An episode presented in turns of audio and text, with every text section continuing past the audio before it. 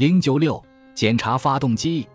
我们的身上都有独特的警告信号，表示需要重新启用我们的技能。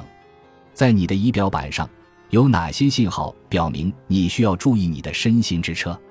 最明显的危险信号往往出现在你的行为中，比如你的自我关怀能力开始下滑，更频繁地陷入争吵，上班迟到，或者只是动力不足。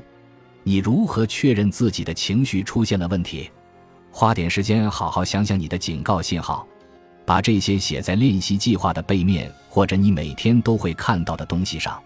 暂停，你可以把你的练习计划放在哪里，以便你经常参考。